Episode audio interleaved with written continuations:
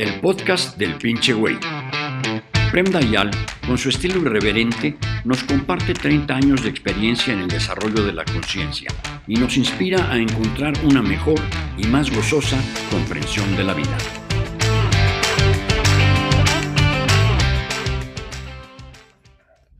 Dayal, en un video te preguntaron qué es la monogamia, a lo cual contestaste una hueva necesaria. A esto te preguntan de nuevo, ¿por qué es necesaria? En realidad, en lo absoluto, no es necesaria. Podríamos tranquilamente encontrar una forma más eh, amigable de la monogamia para tener relaciones, relaciones entre humanos y crear también vínculos familiares. Pero nosotros eh, no podemos uh, crear algo que es una utopía. Y no es una utopía tampoco en absoluto. Es una utopía respecto a nuestro nivel de conciencia.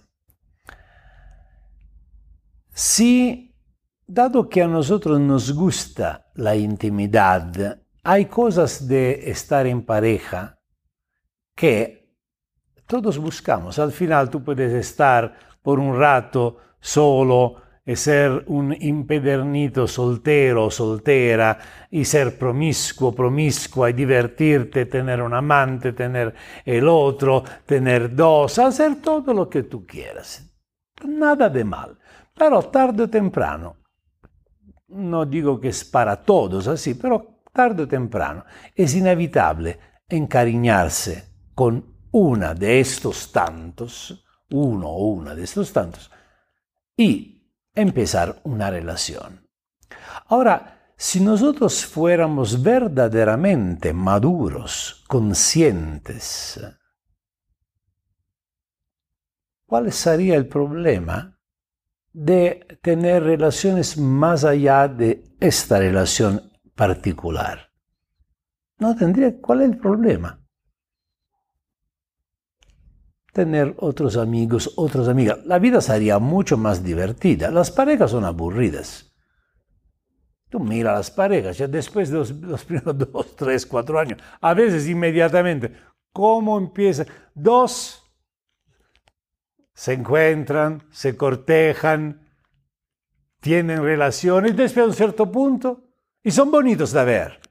Después, a cierto punto, deciden de ser parejas. Solo a verlos ya dan hueva. Ya algo se apagó. Y a lo largo del tiempo se apaga. Esta es una historia larga.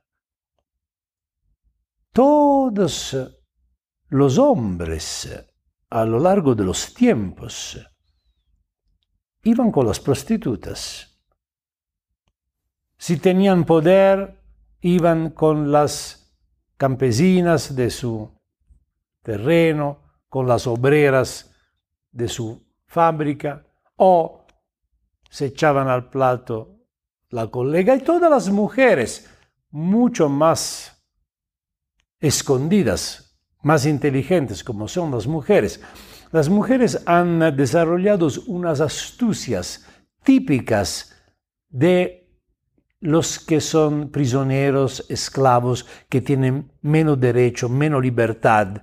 Cuando tú eres libre y tienes poder, no necesita desarrollar astucias, porque tiene poder, eres fuerte.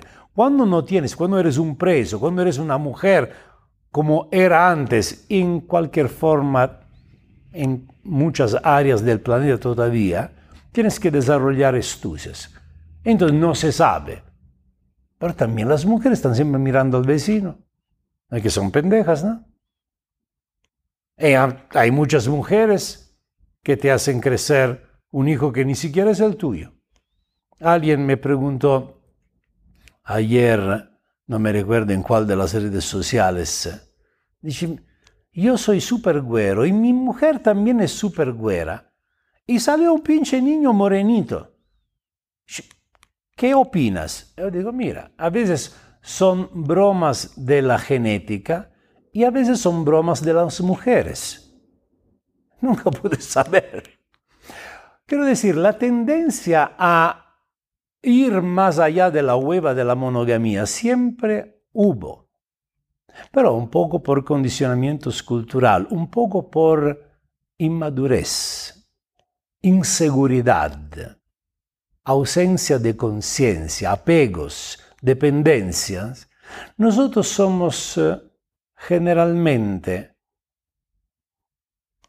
tendientes a renunciar a la belleza de tener una vida variada también desde el punto de vista sentimental por estar seguros.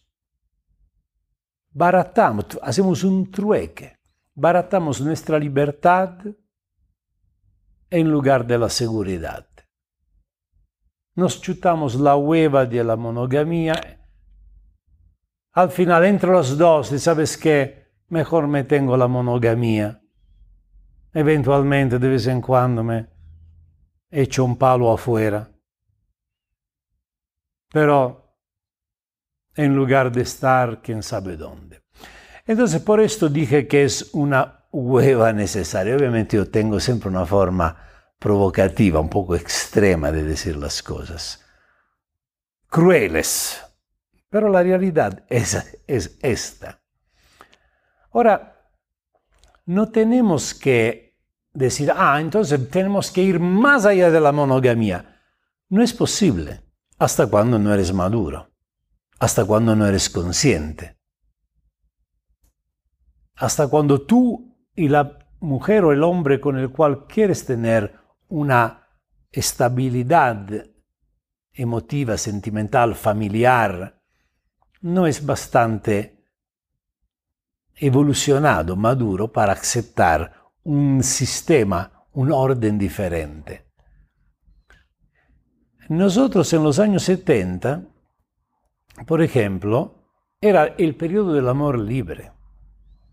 Entonces, nosotros eh, ya sabíamos que el matrimonio, la pareja, la monogamia, una hueva tremenda, el amor es libre, todo lo que sea, el celo es el sentimiento más ignoble que uno pueda probar.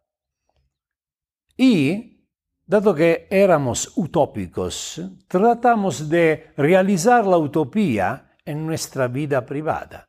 Y entonces el celo fingías de no sentirlo. Hasta cuando perdías la paciencia y eran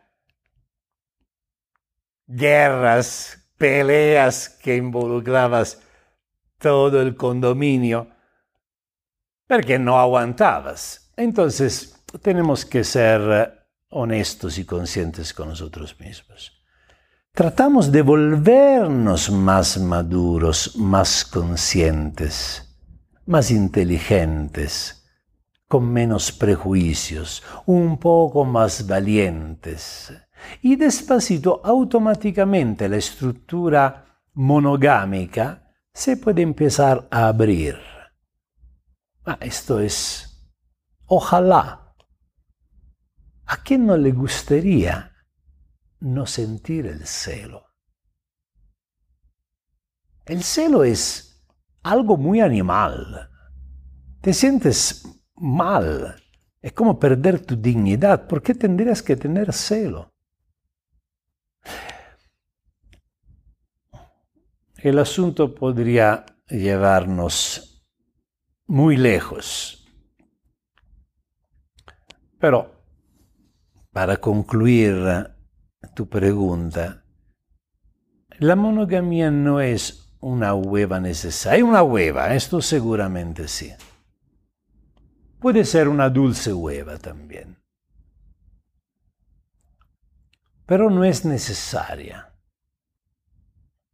Es necesaria en relación al nivel de nuestra conciencia. Entonces, dado que eres un pendejo, te tienes que contentar. Si fuéramos más inteligentes, podríamos aspirar a algo más divertido, más rico, más bonito. Además, esta monogamia es una de las causas por que las parejas se rompen, se vuelven insoportables. Cuando tú haces una vida monótona, empiezas a no soportar tu vida. No, empiezas a no soportarte a ti mismo. Imagínate a tu pareja. Siempre juntos, atados, en los siglos de los siglos y amén. Es claro que las cosas empiezan a volverse difíciles. Digamos que si la monogamia se abriera un poquito más, es posible que las familias, especialmente cuando hay hijos, se fueran más sólidas, paradójicamente, más duraderas. Padre y madre se dan cuenta que nos conviene mantener la familia, pero también tenemos que darnos el chance, ¿no? No solo nos amamos, no solo somos pareja, padres y madres de estos niños, somos también amigos, ¿no? Entonces, hacemos algo bonito cada uno para el otro. Esto sería bonito. Hasta cuando hay un nivel de conciencia bajo es una utopía. Si el nivel de conciencia crece un poco, puede ser ya algo actuable en la realidad. Gracias por escuchar otro capítulo del podcast del pinche güey. Si te gustó, toma un screenshot y compártelo en tu Instagram con la frase que más te llamó la atención, etiquetando a Prem Dayan para que pueda comentar. Y no olvides seguir el podcast con más meditación Zen Rock con Prem Dayan.